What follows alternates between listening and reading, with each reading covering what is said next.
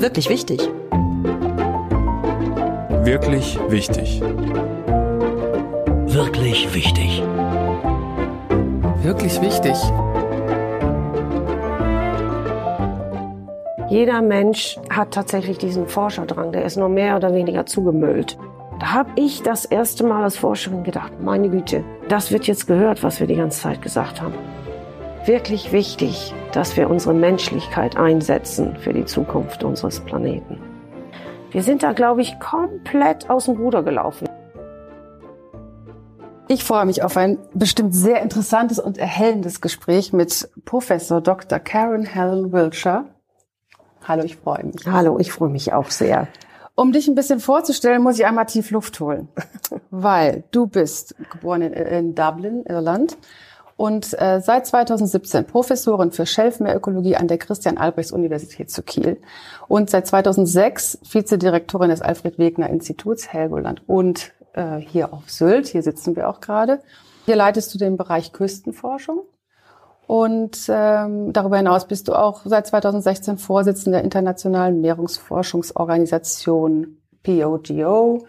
Du engagierst dich bei Scientists for Future und bist eine Mutter zweier wohlgeratener Söhne, nicht zu vergessen äh, wenn man das alles so hört und sieht und auch liest, was du alles getan hast schon und was du jeden Tag hier an, an äh, Forschungs- und Verwaltungsarbeit machst, frage ich mich, hat dein Tag mehr Stunden als meiner? Wie machst du das?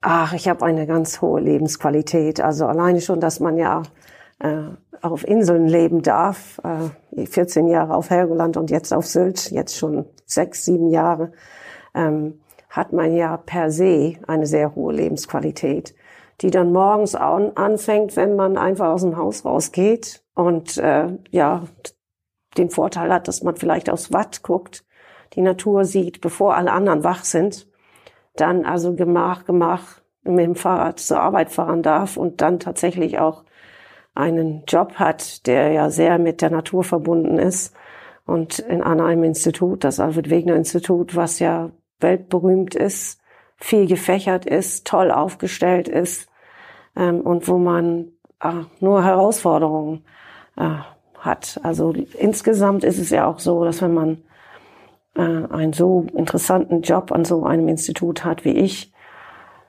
dass man sowieso eine sehr hohe Lebensqualität hat. Hm. Und ich habe neulich in der Tat gelesen, dass es eine Studie gibt, dass Menschen, die an Küsten wohnen, eine um 30 Prozent geringere Wahrscheinlichkeit haben zu erkranken. Also ich meine, wenn man dich anguckt, man sieht dich ja jetzt nicht, aber ich sehe dich, bist du das beste Beispiel dafür, dass es auf jeden Fall jung und frisch hält, hier zu leben. Ähm, Danke. würde ich mal so äh, feststellen wollen. Und äh, ja, und dann, also du sagst gerade morgens, bevor die ersten auf sind, das heißt, dein Tag beginnt auch wirklich früh, ja? Ja, also ach, je nachdem, wenn ich dann irgendwie abends doch mal international, im Moment ist es ja so, eine Videokonferenz hatte, die dann in die Nacht reinging. Manchmal ist es, wenn man äh, ja mit Japan oder so Skypen oder Webex machen muss, sitzt man später, dann, dann gehe ich ein bisschen gemächlicher zu arbeiten, dann ist es auch eher nur neun. Aber ähm, wenn die Sonne jetzt morgens so früh aufsteht, dann ist man eigentlich auch ein bisschen getrieben, mal rauszugehen, finde ich. Da schläft man nicht so lange. Aber ja. Wir haben uns ja kennengelernt, möchte ich kurz erzählen, äh, im vergangenen September anlässlich einer kleinen lokalen, eines kleinen lokalen Klimagipfels, würde ich es mal nennen, äh, aus Anlass des Windsurf World Cups hier auf Sylt. Und äh, ich habe dich da als unheimlich umtriebig äh, erlebt. Du, es gab viele Vorträge und ganz viele von dir. Es gab Podien und eigentlich saßt du auch immer mit drauf. Da habe ich so gemerkt, du brennst wirklich für das, was du da tust. Und äh, du hast unter anderem ähm, gesagt oder allen dort auch erklärt, dass kein Meer sich so verändert hat wie die Nordsee, dass wir hier einen mittleren Temperaturanstieg um 3,6 Grad hatten seit, seit 1987. Und dann hast du den schönen Satz gesagt, das ist nett, wenn man drin baden will, aber nicht so nett, wenn man ein Ökosystem ist. Kannst du das nochmal erklären? Weil es ist sehr schön in der Nussschale eigentlich äh, zusammengefasst, finde ich. Aber was macht es aus? Warum ist es nicht nett? Warum ist es nicht gut, wenn das Meer sich erwärmt? Ja, vielleicht sollte ich erstmal äh, sagen, dass der Mittelwert um 1,9 Grad gestiegen ist in den letzten 50 Jahren und dass das doppelt so viel ist wie tatsächlich der offene Ozean. Das ist wirklich so ein kleiner Kochtopf auf dem Herd. Ähm, und das ist natürlich für uns wunderbar, weil äh, ich kann dann auch im Winter tatsächlich mal reinhüpfen und dann gilt nicht unbedingt die ein Grad, eine Minute Regel, sondern tatsächlich äh, ist es erträglich. Aber vor ja, 100 Jahren war im Winter ja manchmal minus drei oder minus vier Grad, sogar in der offenen Nordsee. Ähm, und das bedeutet letztendlich, dass unsere ganzen Tiere und Pflanzen ähm, und auch die Fischwelt, in dem Fall insbesondere, sich anpassen müssen oder sie hauen ab. Ne? Also wenn es wärmer wird und das ist dann nicht so gemütlich, weil sie da nicht über ja, ja, Tausende, ja, Millionen teilweise bei den Algen äh, ein, angepasst sind, dann müssen die ja irgendwie sich anders wiederfinden, sonst überleben die nicht. Und der Dorsch, der ist ja tatsächlich auch jetzt abgewandert in nördlichere Gefilden und einige Zooplanktonarten. Da sind, die sind dann, die Kaltwasserarten sind dann tatsächlich von Warmwasserarten ersetzt worden, die dann wiederum nicht sofort in das Nahrungsnetz reinpassen und die ganzen Gefüge nicht so passen. Und wenn man dann sich vorstellt, dass vielleicht im Wattenmeer ein Vogel, den man gerne auch als Mensch sieht, davon abhängig ist, dass zu gewissen Zeiten, wenn sie hier aus dem Norden oder aus dem Süden ankommen, hier eine Nahrungsquelle ist, auf den sie sich wirklich, also ihren Speck anfüttern, damit sie weiterfliegen können oder ihre Junge damit füttern. Und wenn das dann nicht da ist, hm, weil es gerade mal zu warm war, dann ist das natürlich nicht so eine richtig einfache und äh, natürlich nette Kulisse. Ne? Hm. Du forschst ja unter anderem an, an Hummer und an Austern, was gerade hier auf Sylt den meisten eher so von der Speisekarte fürs exquisite Abendessen ein Begriff ist, aber nicht, dass man denkt, dass hier in irgendwelchen Aquarien in den Kellern des Institutes irgendwelche Versuche gemacht werden. Äh, kannst du vielleicht anhand dieser beiden Organismen mal erklären, warum das so wichtig ist, sich anzugucken, wie die hier leben, überleben? Also es ist ja tatsächlich äh, so, dass, also wenn wir jetzt von den europäischen Hummer, der insbesondere um Helgoland äh, seine Heimat äh, hat und auch den Helgoländern ja mit einem ziemlich großen Einkommen versehen hat, äh, vor allen Dingen in den vorangegangenen äh, letzten Jahrhunderten, ähm, und der fast ausgestorben ist, ähm, muss man sich natürlich fragen, warum ist dieses Tier ausgestorben? Ist es wirklich die Überfischung? Ist es äh, teilweise die Verschmutzung der Meere? Ähm, liegt es daran, dass vielleicht das, dass der Lebensraum sich sehr verändert hat und wir mehr Betonküsten äh, haben als so steilen Küsten um Helgoland zum Beispiel rum? Woran liegt das denn einfach? Und ähm, das ist ja die Frage, die wir uns äh, in der Forschung dann stellen müssen.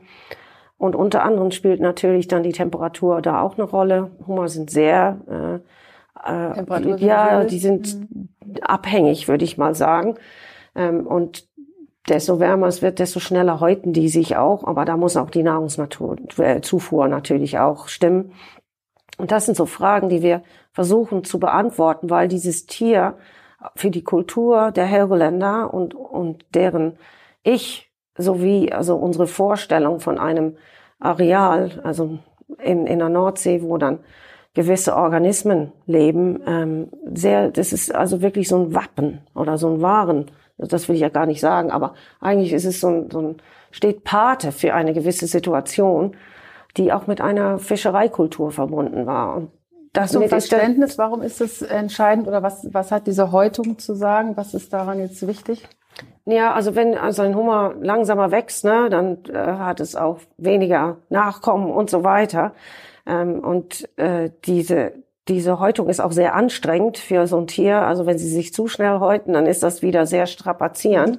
Das sind so Gleichgewichte, die dann auch entstehen müssen. Und wie ich schon sagte, da muss auch die Menge Nahrung, die sie aufnehmen, also vorab und hinterher sehr das ist ja auch sehr wichtig. Weil das heißt, ihr guckt euch an, ich habe jetzt mal einen Hummer und dann schaue ich mir an, was ist, was hat sich herausgestellt, ist ein gesundes Häutungsverhalten äh, und dann und wie lange dauert das, bis sie eine gewisse Mittelgröße haben? Kann ich die dann wieder aussetzen? Weil das ist ja auch das, was wir im Institut tun. Wir haben also wirklich Wege entwickelt, Kleinhummer tatsächlich einzusetzen in das System, so dass sie auch überleben können. Und bis man dahin kommt, dauert das natürlich. Weil ein Hummer ist ein recht kompliziertes Tier tatsächlich. also schmecken nicht nur gut, die sind auch sehr anspruchsvoll. Vielleicht schmecken sie so gut, weil sie so anspruchsvoll sind. Aber das ist ein, ein Thema, was wir haben. Und jetzt zu der Auster. Die europäische Auster ist jetzt offiziell ganz lange in der deutschen Bucht ausgestorben. Man nimmt an, dass äh, sie überfischt wurde, beziehungsweise sie ist auch anfällig für Krankheiten gewesen.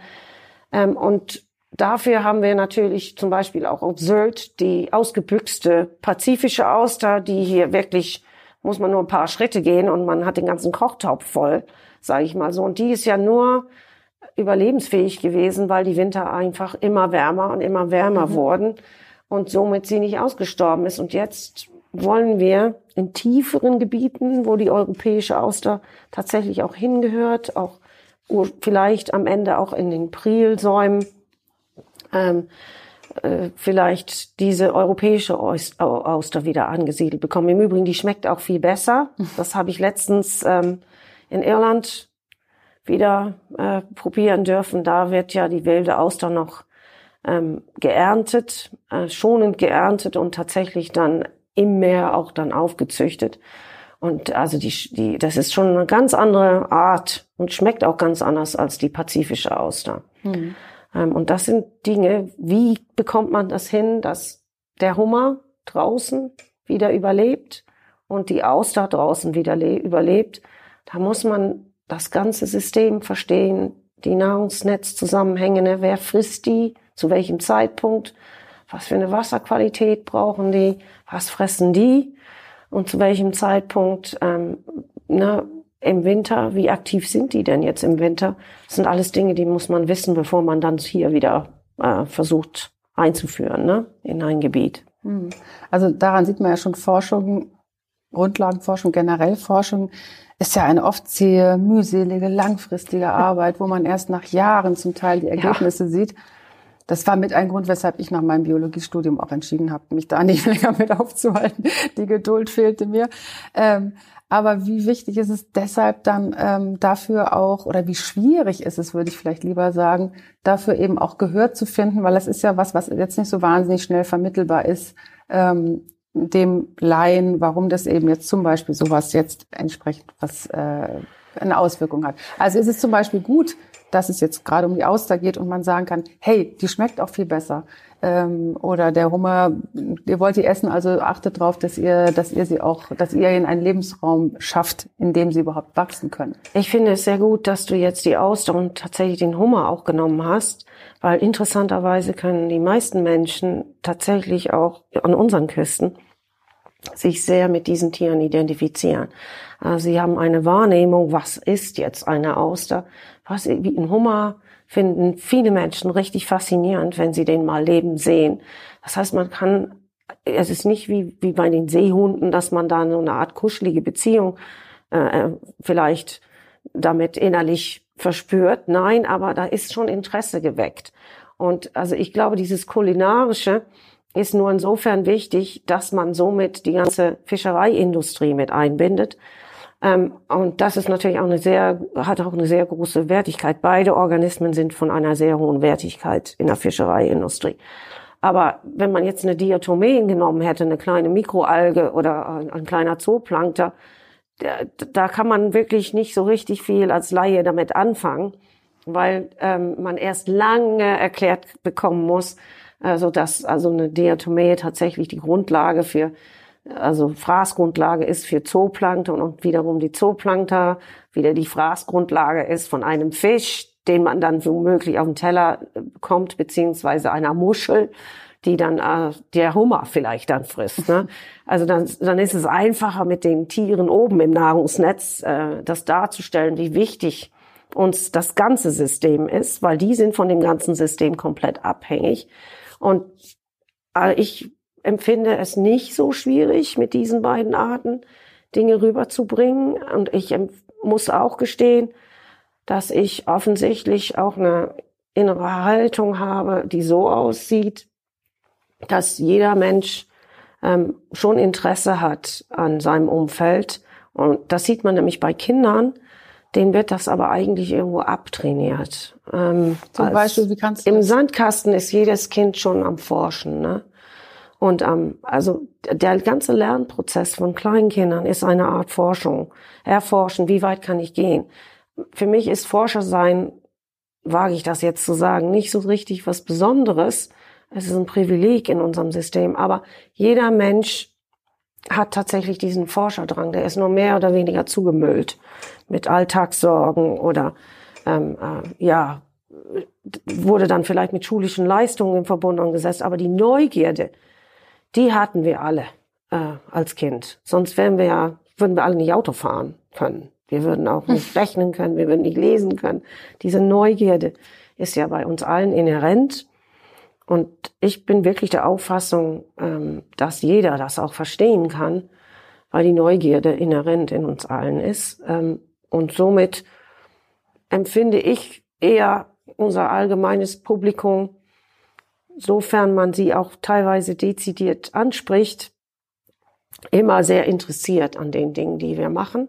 Und wenn man, man kriegt schnell den Bogen auch bei Klimaskeptikern geschlagen von der Ökologie und die Notwendigkeit zu diesem Erwärmen. Das verstehen tatsächlich die meisten Menschen schon. Aber ob man das dann als, als Problem erkennt, ist eine ganz andere Frage. Und das hat was mit den Skalen äh, und Zeitskalen zu tun. Ne? Dass ein Tier vielleicht tatsächlich Probleme kriegt, weil es zu warm wird, wir auch, äh, das versteht, glaube ich, jeder. Nur, dass das jetzt eine äh, The Day After Tomorrow fast vielleicht ursacht, ne, dieser Film, diese Katastrophe, das, diesen Bogen zu schlagen, ist tatsächlich das Schwierigste. Ist das mit ein Grund, weshalb du dich jetzt eben auch bei Scientists for Future mit engagierst, um das noch deutlicher zu machen? Was war für dich der Grund, da zu sagen, ja, mache ich mit?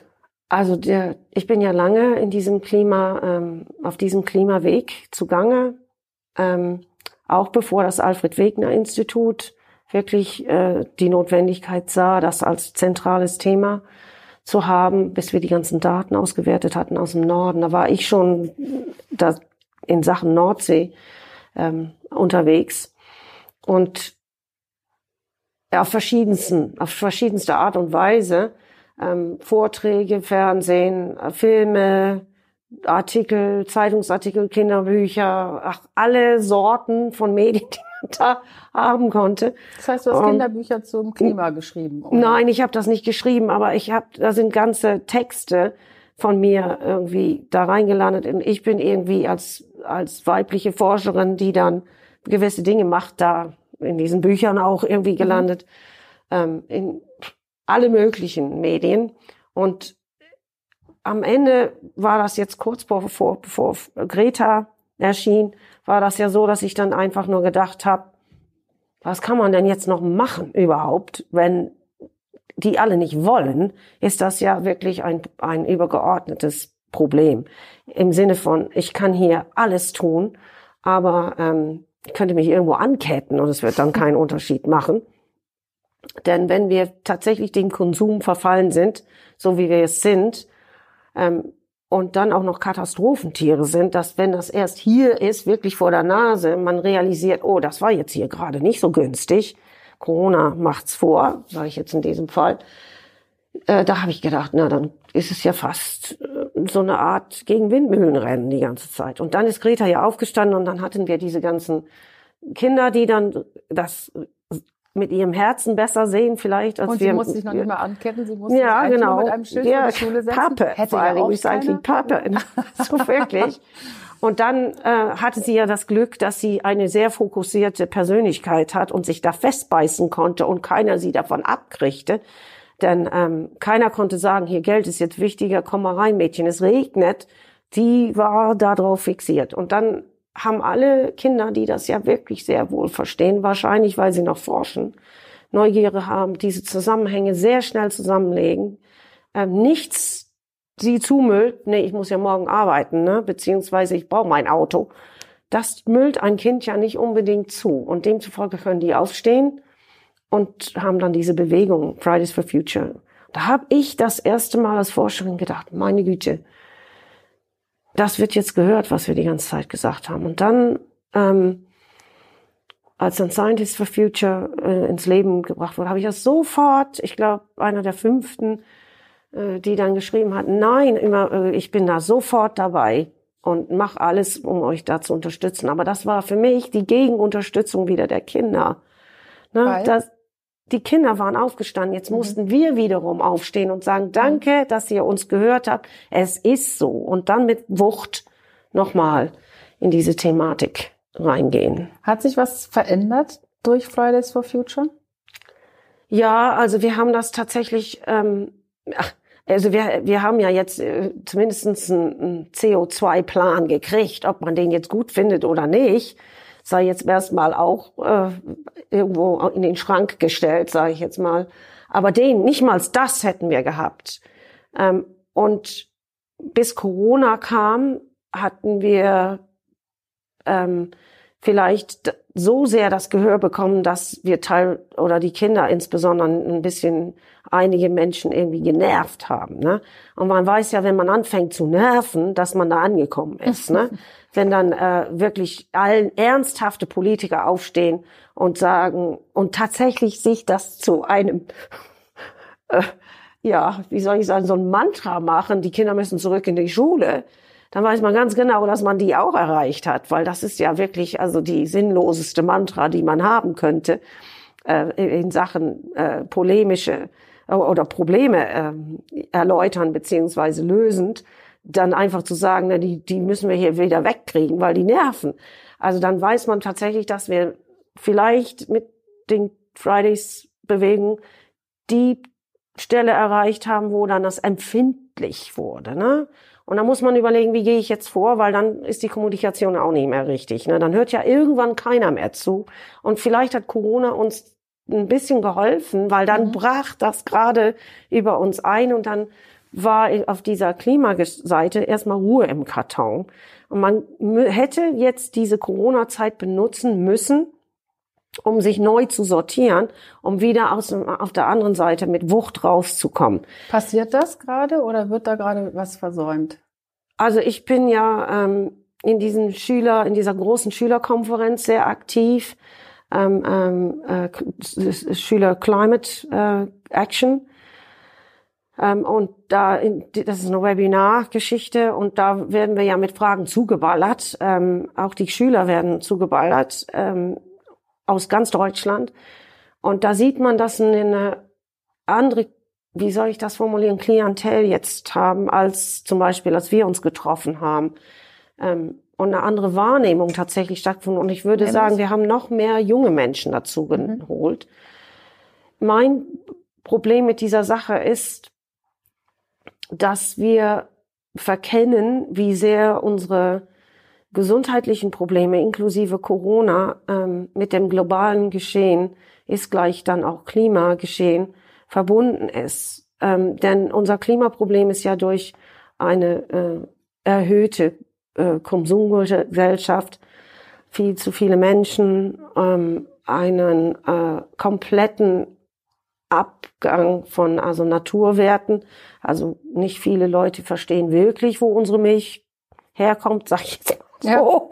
Ähm, ähm, das ist, wir sind einfach so viele geworden, dass wir irgendwo uns verloren haben, diesen Kern ähm, des Menschseins verloren haben.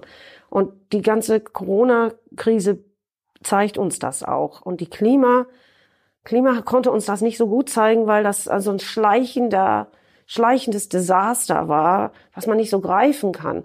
Aber im Grunde genommen unsere Angst und unsere hm, Not, die Notwendigkeit von Regeln beziehungsweise dieses Gefühl von äh, Ohnmächtigkeit oder dieser Fanatismus mit der Hygiene, die dann teilweise aufkommt und wiederum auf der anderen Seite mir doch egal, das ist genau das Gleiche, was wir in der Klimaproblematik erleben, nur dann eben gestaucht in diesen paar Monaten und nicht über mehrere Jahre hinweg. Mhm. Und die Hilflosigkeit der Politik zu Anfang der Corona-Krise fand ich sehr bezeichnend. Und was haben die gemacht? Die haben die Wissenschaftler wieder gefragt, was wiederum jetzt zu einer Art Ermüdung führt, ja, dass die auch mal wieder sagen. Ne? Aber es ist genau die gleiche Problematik gewesen unserer, von uns Mensch als Ganzes global gesehen mit unseren also schwindenden Ressourcen auf diesem Planeten, beziehungsweise too much, too fast, too alles, ähm, umzugehen. Ne? Wir haben keinen Plan. Hm. Aber wir brauchen ja einen Plan, weil ich meine, die, die Menschen, wir haben über sieben Milliarden Menschen, wir werden bald neun Milliarden haben in 50 äh, Jahren. Da beißt die Maus ja keinen Faden ab. Was, was, was können wir tun? Also wie kann so ein Plan aussehen? Und was, nochmal, was können wir auch jetzt aus Corona vielleicht wirklich konkret lernen? Also was ich jetzt als Klimawissenschaftlerin mitgenommen habe in dieser Zeit, ist, sind zwei große Dinge. Das erste ist, wir, die im Konsum baden und wirklich auch als Land tatsächlich Corona harmlos im Vergleich überwunden haben, werden auch wahrscheinlich länger der Klimaproblematik überleben. Aber unsere Nachbarn werden richtige Schwierigkeiten kriegen. Und wenn uns, wenn unsere Nachbarn zusammenbrechen, was ja vielleicht auch nach der Corona-Krise jetzt sein könnte, dann werden wir auch kurz oder lang zusammenbrechen. Das mhm. bedeutet, wenn jetzt Klartext, ähm, wenn wir jetzt ein 4-Grad-Ziel bekommen und in Afrika sind dann nord- und südlich vom Äquator dann vielleicht Tausende von Kilometer einfach, da kann nichts leben, weder Pflanze noch Mensch. Das ist nämlich die Szenarie. Dann wollen diese Menschen nach links und rechts, sage ich nach Süden und nach Norden, erstmal ausweichen. Da haben wir schon mal ein Problem, einen massiven Druck an unseren Grenzen, schwindende Ressourcen. Ähm, und unsere Agrarwirtschaft wird dann auch nicht mehr so gut funktionieren. Jetzt ist es auch so. Man muss jetzt im Moment nur durch Niedersachsen fahren und dann sieht man, dass also die Kornkammern, die wir haben, größte Schwierigkeiten haben, weil wir nicht genug Regen hatten zum x-ten Mal, dass unsere Wälder wirklich am Sterben sind ähm, und dem Befall zum Beispiel bei der Fichte vom Borkenkäfer überhaupt nicht standhalten können, einfach weil sie äh, nicht genug Wasser aufnehmen können, unter anderem. Wir werden auch diese Probleme bekommen.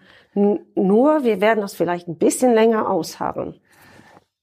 Während du das alles so für dich ganz selbstverständlich miteinander verknüpfst, sehe ich genau die, das Problem, das, glaube ich, viele haben. Die sagen, was hat denn jetzt der Borkenkäfer in der Fichte im Schwarzwald irgendwo damit zu tun, dass in Afrika irgendwie nichts mehr wächst? Und was hat jetzt mein Konsum? Du sagst einerseits, wir werden es besser überstehen, aber andererseits, wir konsumieren ja viel zu viel.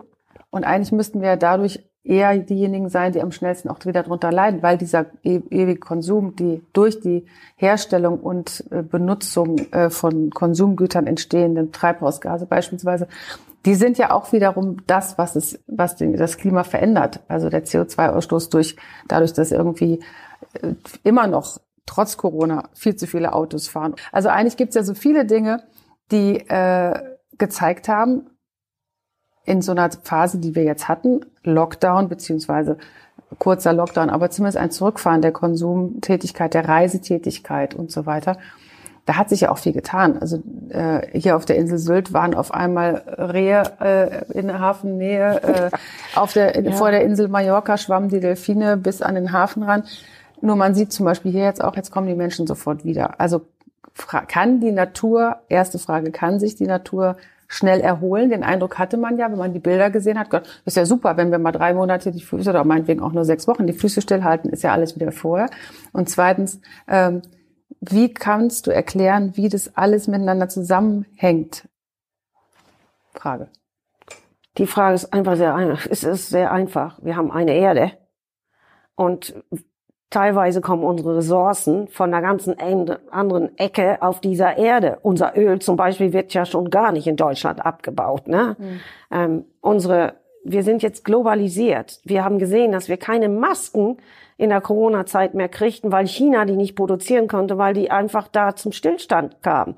Wir haben gesehen, dass Amerika jetzt einen Kampf gestartet hat über die ähm, äh, Impfstoffe mit Europa. Der Mensch agiert jetzt auf globaler Ebene. Wir können in Deutschland nicht glauben, dass was in Amerika jetzt an Desaster in, in Sachen äh, humanitären Dingen äh, läuft, dass das uns nicht irgendwie beeinflussen wird. Man kann auch nicht glauben, dass also China jetzt, wenn sie weiterhin also wirtschaftliche Probleme kriegen würden, sofern Corona bei denen vielleicht wieder hochgeht, dass das uns nicht irgendwie beeinträchtigt. Unsere Autos werden ja auch teilweise in China gebaut. Ich will ja nichts sagen, aber wir sind Deutschland ist ein globale, ein, ein globales Land. Da mögen wir, das mögen wir nicht hören, aber wir sind davon abhängig, dass unsere Nachbarn funktionieren. Mhm. Und wir sind dadurch reich. Und dadurch sind wir auch massive Konsumenten. Und eine Schneiderin in Bangladesch macht unsere Klamotten, die dann über den ganzen, die Erde rüber getransportiert werden, ganz langsam zwar auf dem Schiff normalerweise, aber trotzdem das, was wir anhaben, kommt aus Vietnam und sonst wo. Und mir hat letztens ein, ein, ein, ein Professor in äh, Bangladesch gesagt, Frau Wilcher, Sie müssen unbedingt unsere Klamotten weiterhin kaufen, weil nur so können die Kinder hier zur Schule, weil die Mütter arbeiten. Mhm. So, also wir haben eine internationale Verantwortung, die teilweise durch unseren Konsum verursacht wird. Äh, und in dem Moment, wo an, in dieser Kette irgendwas nicht funktioniert, dann funktioniert es bei uns auch nicht. Somit ist es wirklich so, dass wenn wir uns runterfahren, leidet irgendwo anders ein Land. Und wiederum, wenn wir weiterhin so viel Abgase oder CO2 als Land ausstoßen, dann leidet auch irgendwo anders ein Land. Das ist alles miteinander verbunden. Erstmal so viel zu, warum ist es äh, mhm. Und dann, wenn wir jetzt die, das klimatisch betrachten, ist es so, dass unser Klima von der Arktis abhängt. Komplett von der Arktis abhängt. Und wenn da oben das Eis so dünn wird, dass tatsächlich äh, es in 2050 im Sommer nicht mehr da sein wird, dann werden wir ganz große ist das die Berechnung, die ihr ja, angestellt habt? Der Polarstern ja. ist ja gerade dort unterwegs, genau. das Schiff der, der Alf, des mhm. Alfred Wegener Instituts. Das ist eher bei 50 jetzt ähm, und nicht bei 70 mehr. Wir waren bei 2070. Und jetzt sind wir. Das musstet ihr jetzt mhm. korrigieren. Das heißt, ihr geht davon ja, aus. Ja, von den Messungen, die wir ja. Ja, machen. Ihr geht davon aus, in 30 Jahren ist da. Wird Ende. also sehr, wir werden immer wieder äh, Sommereis haben, aber äh, äh, wenig, ne? Richtig mhm. wenig. Und kann man das denn noch aufhalten? Weil äh, du sagst ja einerseits ist es, ne, wenn wir das, wenn wir den Konsum hier einstellen, leidet auch jemand, aber andererseits, wenn wir ihn nicht einstellen, auch also das ist ja genau das Dilemma, vor dem viele stehen und äh, auch gerade China jetzt als Beispiel wird ja auch gerne herangezogen, um zu sagen, warum soll ich jetzt weniger Auto fahren? Weil wenn ich mir angucke, was in China Jahr für Jahr auch noch noch mehr an an, an Fabriken gebaut wird, was da noch mehr konsumiert wird, warum soll ich hier als äh, Heiner Müller jetzt mal aufhören, äh, meinen Konsum zu genießen? Die Berechnung ist ja sowieso Mist. Man muss es ja pro Einheit geteilt durch wie viele Menschen sind es. Und diese Berechnung China macht, ne, ist ja, wenn man Chinas Größe nimmt, ja, wenn man das durch eins teilt, dann ist es einfach falsch im Vergleich zu mhm. Holland, sage ich jetzt mal so. ne? Man muss es pro Einheit rechnen. Und dann sieht man, dass China nicht oben aufsitzt. Ne?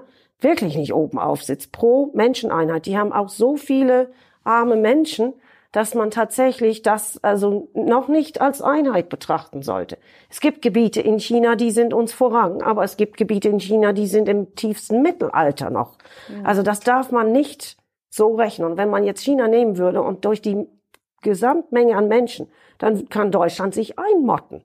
Aber das ist immer eine Frage, wie rechnet man das? Das haben wir ja auch bei Corona jetzt gelernt dass man so oder so rechnen kann, je nachdem, wie man sich gerade fühlt, aber ähm, äh, oder das äh, kolportieren möchte. Aber ähm, wissenschaftlich gesehen, wenn ich das jetzt betrachte, dann sind das klare Statistiken. Ähm, und dieser Stress zum Beispiel, der jetzt zwischen den Virologen entstanden ist, war genau, weil sie da an der Grenze der Statistik rumeierten ähm, und wir eigentlich noch, noch nicht genug Daten mhm. ähm, hatten Aber in Sachen Klima haben wir so viele Daten, dass äh, jede medizinische Auswertung irgendeiner Art, ob das jetzt zu einer, einem Medikament ist, das ist lächerlich im Vergleich, wie die Statistik ist. Es ist interessant, dass die Bevölkerung Medikamente, neue Medikamente, die auf den Markt kommen, schnell einnimmt, in der Annahme, das ist jetzt schon an wie viel von Millionen von Menschen getestet worden. Nee, das sind ganz geringe Mengen und am Ende weiß man, nachdem man das 20 Jahre eingenommen hat, was eigentlich die Nebenwirkungen sind.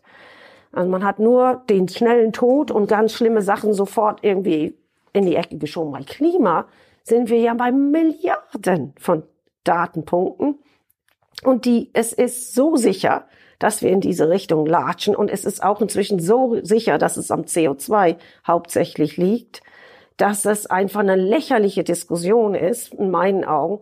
Haben wir jetzt genug Datenpunkte? Haben die Wissenschaftler das jetzt korrekt interpretiert? Und ist der Mensch wirklich ausschlaggebend ja, dafür? Das ist, also ist einfach irgendwie. Das ist deiner Ansicht nach auch nach aller Datenlage natürlich bestätigt. Also jeder, der inzwischen mir sagt, das ist ja vielleicht ein Sonnenfleck oder oder Aktivität oder das war schon mal so. Ja, dann können sie dann ein paar Millionen Jahre zurückgehen und dann findet man schon andere CO2-Mengen in der Atmosphäre. Aber da, wo wir Menschen auf der Erde waren, war das nicht so. Und dass wir sind jetzt höher, als es je gewesen ist. Und ähm, die einzige Statistik, die da äh, das erklärt, ist CO2. Nichts anderes. Mhm. Und äh, es ist immer interessant, dass die Menschen, die dann sagen, ja, es muss ja das, es kann ja das sein oder dieses sein und nicht dies und nicht das. Die können einem nie die, die wirkliche Statistik für dies andere dann hinlegen. Im Übrigen die Klimaforscher, die nehmen ja diese ganzen anderen Faktoren jetzt inzwischen sowieso alle in ihre Modelle rein äh, und ähm, berechnen die dann mit. Also das geht dann unter in diesem sogenannten Noise. Also ich habe jetzt zum Beispiel auch eine Zahl noch gelesen, es gab äh, auf Hawaii jetzt äh, eine Referenzstation, die ge gemessen hat, dass die, äh, der, der praktisch die höchste CO2-Konzentration seit mindestens 800.000 Jahren, das sind ja so Dimensionen, in denen wir Menschen eigentlich ja. gar nicht leben können, aber offenbar gibt es ja aus äh, der Analyse von Gesteinen und so weiter. Von den Eisbohrkernen. Und von den Eisbohrkernen, ja, genau. die ihr da nehmt, ja. die Möglichkeit, das genau zu vergleichen. Mhm. So, und sie liegt 41 Prozent über dem, und Achtung, vorindustriellen Niveau. Ja, da sprechen wir ja nur von 100 Jahren. Das heißt, mhm. es ist ja mhm. eigentlich relativ eindeutig, mhm. dass da der treibende Motor mhm. ist. Aber ähm, was, was, was ich immer wieder noch versuche was heißt das für uns Menschen? Was heißt das okay. für mich? Was heißt ja, das für dich? Was heißt das ja. für deine mhm. Kinder? Was mhm. gibst du denen mit? Was also, sagst du? Und was heißt es, die Frage, die was du vorhin tun? gestellt was hast, was äh, kann es überhaupt noch was helfen? Also die Sachlage ist die, wir müssen diese Steigung daraus bekommen. Also Flatten the curve. Wie müssen, genau. Genau so. genau wie in Corona müssen wir die Steigung daraus kommen. Wie geht das? Und das kann man nur, indem man anfängt, tatsächlich die CO2 Mengen zu drosseln ohne Ende. Wir müssen, also ich meine, der, das, der Irrsinn ist, wir haben jetzt die besten Verbrennungsmotoren aller Zeiten in unseren Autos. Die sind so effizient. Aber was haben wir gemacht? Wir haben schn schnellere, größere, fettere Autos damit gemacht.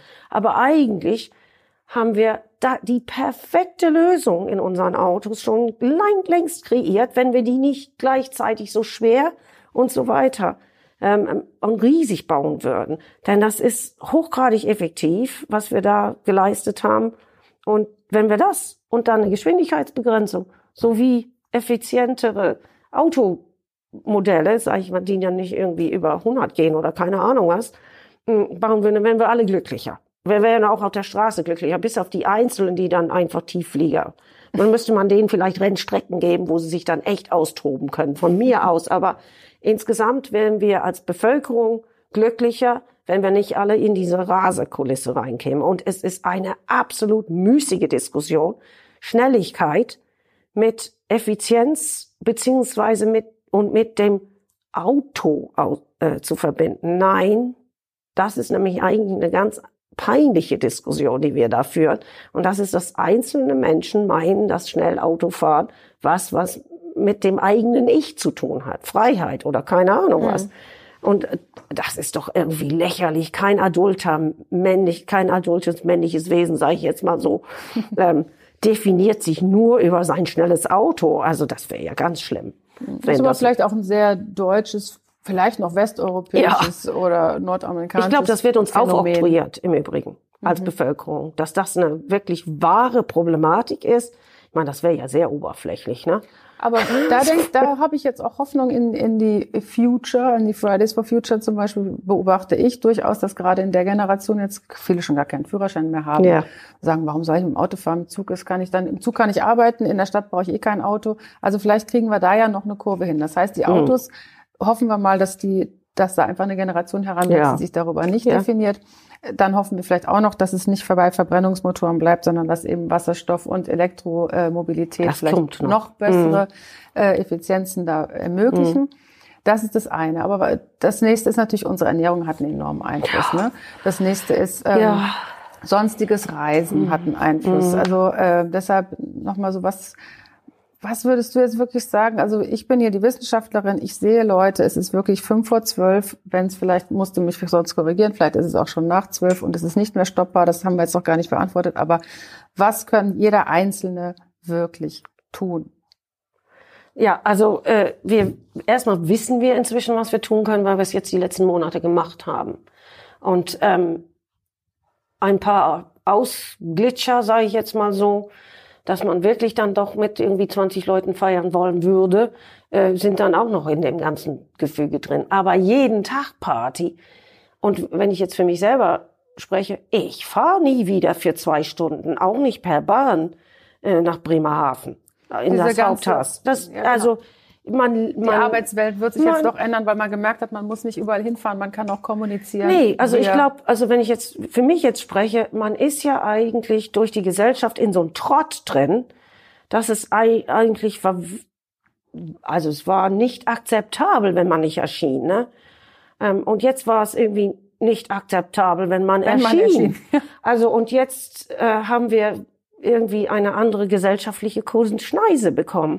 Und ich werde das jetzt für mich benutzen, um, wenn wir jetzt zum Anfang wieder ankommen, meine Lebensfreude einfach anders zu gestalten. Also ich kann in der Zeit mich viel mehr also um meine Mitarbeiter kümmern. Aber gleichzeitig muss ich sagen, ich brauche jetzt nicht alle acht Stunden am Tag Videokonferenz. Da habe ich nämlich auch letztens mit einem Kollegen gesprochen, dass uns dann diese Zwischenmenschlichkeit schon sehr fehlt und wir, um richtig kluge und gute Dinge voranzutreiben, muss man wirklich manchmal in so einem Denkraum als Mensch mhm. sitzen und sich auch über nichts unterhalten können und eine Beziehung aufbauen, die man nicht per Fernsehen hinbekommt.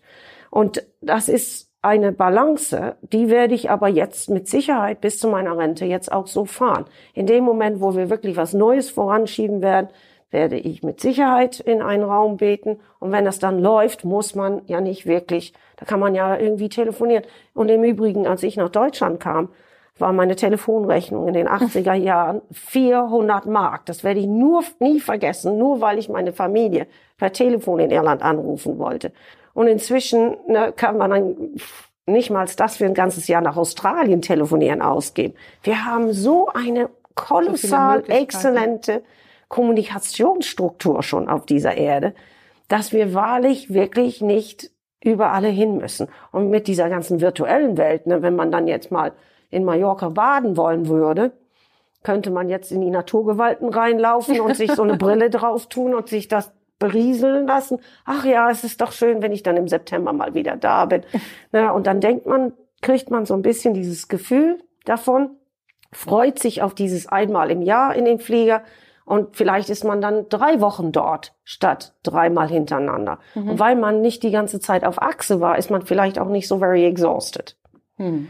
Denn das ist ja immer so ein Hinterherrennen. Urlaub scheint ja eigentlich, und diese ganze Fliegerei und irgendwo hin müssen, das ist die Erholung von dem Alltag. Aber wenn man bitteschön den Alltag nicht ganz so furchtbar zuballern würde, dann würde man nicht so viel reisen müssen, was ja auch wiederum stressig ist. Ne? Wir sind da, glaube ich, komplett aus dem Ruder gelaufen. Ähm, auch das, was wir eigentlich als Mensch vertragen kann. Diese Krankheiten, diese, der Anstieg der Psychokrankheiten, dieses, ja, eine Hälfte der Gesellschaft ist manisch dabei, fit zu bleiben und die andere hängt dann vor der Glotze, sag ich. Da geht es wirklich auseinander. Und da hattest du ja auch mich vorhin wegen der Ernährung gefragt. Das ist nämlich auch so ein Punkt. Also ich glaube, wenn wir ein bisschen bescheidener uns auch ernähren würden und dann gleichzeitig ein bisschen Fleisch weglassen würden. Wäre viel gewonnen. Ja. Mhm. Auch, auch in der Gesundheit. Mhm. Ne? Also dieses bescheidener sein, nicht so viel verlangen. Mhm. Back to the 60s, sage ich mal so. Und ich glaube, das einzige Problem ist, das ist jetzt die, wäre für Deutschland gut. Aber dann, wenn man zum Beispiel unsere europäischen Nachbarländer sehen würden, wenn die jetzt back, back to the 70s oder 60s gehen würden, dann wären die so arm, dass Deutschland auch ein riesiges Problem hätte. Mhm. Also man muss schon einen Mittelwert hinbekommen, der über Europa zumindestens und dann global am besten nicht dazu wird, dass die Ärmer wieder noch ärmerer werden, nur weil wir unseren Konsum ein bisschen eingestellt haben, aber dass ähm, tatsächlich wir, wenn wir schon global vernetzt sind, diese Unwuchten da auch, auch rausgenommen werden. Mhm. Ähm, und sonst werden wir Krieg, Hunger, ungemanagte Situationen in ähm, Flucht, äh, Problemat, Probleme haben, Übernahmetaktiken von anderen Ländern erleiden müssen. Kampf ums Trinkwasser. Ja, so also das ist, da ist schon der Weg, den wir eigentlich über die UN einmal eingeleitet haben, die Nachhaltigkeitsgoals, diese Sustainability Goals, die war, das war schon genau richtig. Aber leider haben wir ja global eine Dedemokratisierung erlitten, die, es gibt ja drei Wege hin zu Nachhaltigkeit. Die eine ist, dass man sich demokratisch entscheidet, dass man dahin will. Das ist sehr kognitiv. Mhm. Alle sind sich einig, bis auf ein paar wenige. Die andere ist über eine hochgradige Diktatur, die dann sagt, das ist für uns hier super schlecht. Nee, machen wir jetzt einfach nicht. Und die andere ist tatsächlich mit Regeln, wo dann alle verstehen, dass das eine Wertigkeit haben. Und bei Corona war Deutschland in der Beziehung sehr interessant, weil wir haben ja Regeln aufgestellt bekommen, die wir eigentlich zumeist, zumindest zu Anfang gut fanden. Und das hat ja funktioniert. Hm. Das heißt, wir müssten uns vielleicht mal ein paar mehr Regeln auferlegen, ohne eine Diktatur zu werden und, ähm, um, und ohne mal das zu hinterfragen, ob wir jetzt noch demokratisch sind oder nicht. Ne? Ja, die, genau diese Regeldiskussion ist ja gerade in großem Gange und es gibt ja viele Menschen, die sich dadurch eben überreglementiert fühlen äh, und ihrer Freiheitsrechte beraubt, was man ansatzweise in, in einzelnen Punkten vielleicht nachvollziehen mhm. kann. Äh, andererseits ähm, kommt jetzt auch in Diskussionen mit, mit Kindern haben wir das ja zum Beispiel, dass sie dann sagen, ja, wieso wird das denn jetzt verboten oder kann doch wirklich jeder selbst entscheiden, ob er jetzt dann krank wird und stirbt, ja. Äh, und sowas gibt's doch sonst gar nicht. Und wenn man dann sagt, naja gut, aber es gibt eine Anschnallpflicht in Deutschland, es gibt eine Helmpflicht für Motorradfahrer, mhm. da könnte man auch sagen, ist ja jedem selber überlassen, ob er halt beim Verkehrsunfall stirbt, ob er eben mit seinem Motorrad äh, stürzt und dann tot ist. Auch das gibt es, weil halt der Staat auch dafür irgendwo da äh, die praktisch die übergeordnete äh, Institution ist, die einfach sagt, ich bin dafür verantwortlich, dass meine Bürger gesund und geschützt sich auf, äh, aufstehen und aufwachsen. Äh, das ist tatsächlich das höchste Gut, ne? Und genau, auch in der Verfassung. Mhm. So, ne? Und äh, aber das ist, damit geht's jetzt schon wieder in die, in die nächste. Nee, aber ich finde das sehr, eine sehr wichtige, äh, wichtige Aussage, die du da gerade gemacht hast, weil im Grunde genommen hat das ja genau das gleiche Problem, ist ja aber nicht so gestaucht ist es ja mit dem Klima. Dass diese ganzen Ansätze, Freiheitsberaubung, will ich sowieso nicht, wie ich schon sagte, beziehungsweise was hat das mit mir zu tun? Warum soll ähm, ich langsamer ja, fahren? Ja, genau. Dieser ganze Kulas, das ist genau die gleiche Haltungsproblematik, die wir im Grunde in Corona hatten. Und mal ehrlich, das Land hat das vergleichsweise sehr gut gemeistert, ohne dass man mehr ältere Menschen dabei verloren hat. Also Schwedens Weg in allen Ehren, aber wenn das dann zu mehr Toten führt, nur weil man dann alle gelassen hat, mhm. dann kann man das auch mal richtig hinterfragen, ob das das ist in einem Land, wo wir ja die meisten Bürger tatsächlich über ein gewisses Alter sind, ob das das ist, was wir wollen. Und äh, deswegen ist das mit der Klimadebatte überhaupt nicht anders. Das ist, was will dieses Land? Wollen wir tatsächlich darauf achten, auf unsere Mitmenschen achten, auch wenn die anderen das nicht tun? Ist das unser, ich glaube, Deutschland könnte sich das mal auch ein bisschen mehr überlegen.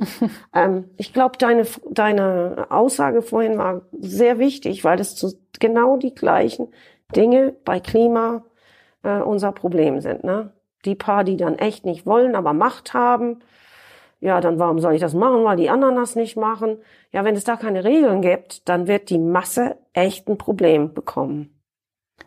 Alles hängt mit allem zusammen. Mhm. Grundlagenforschung ist harte Arbeit. Trotzdem stehst du jeden Morgen gerne auf und liebst deine Insel und deinen Beruf. Ähm, und ja, wichtig ist dir vielleicht zusammengefasst nochmal, dass man Regeln aufstellt, die dem Klima nützen, ohne die Freiheit des Einzelnen zu sehr einzugrenzen. Aber du bist schon der Meinung, dass das möglich ist. So kann man es vielleicht zusammenfassen. Ja, und ich glaube, jeder kann das. Und jeder muss für sich entscheiden, wie weit er damit geht. Aber wenn jeder sich überlegt, was werde ich jetzt tun? Und meine Erfahrung ist, dass die meisten Menschen das reflektieren. Ähm, ob das jetzt ist, ich lasse Fleisch weg oder ich äh, dann werde ich auch schlanker und schneller und klüger und ich weiß nicht was. Oder ob das jetzt ist, ich tausche mein Auto für ein E-Auto, cooles E-Auto ein. Oder ich äh, druck nichts mehr aus, sondern alles ist irgendwie doch im Internet zu haben. Also es gibt viele, viele Beispiele, wo jeder Mensch das machen kann. Und ich würde niemals sagen, du wirst jetzt da keine Karotten pflanzen. Punkt weil die da nicht hingehören. Das ist nicht meine Aufgabe als Wissenschaftler und schon gar nicht als Mensch.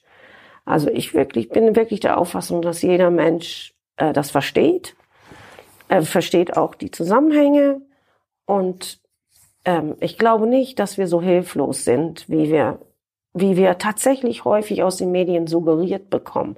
Ich glaube, das sah man bei Corona, dass wir sehr wohl in der Lage waren, für einen selber zu entscheiden, gehe ich jetzt überhaupt noch raus?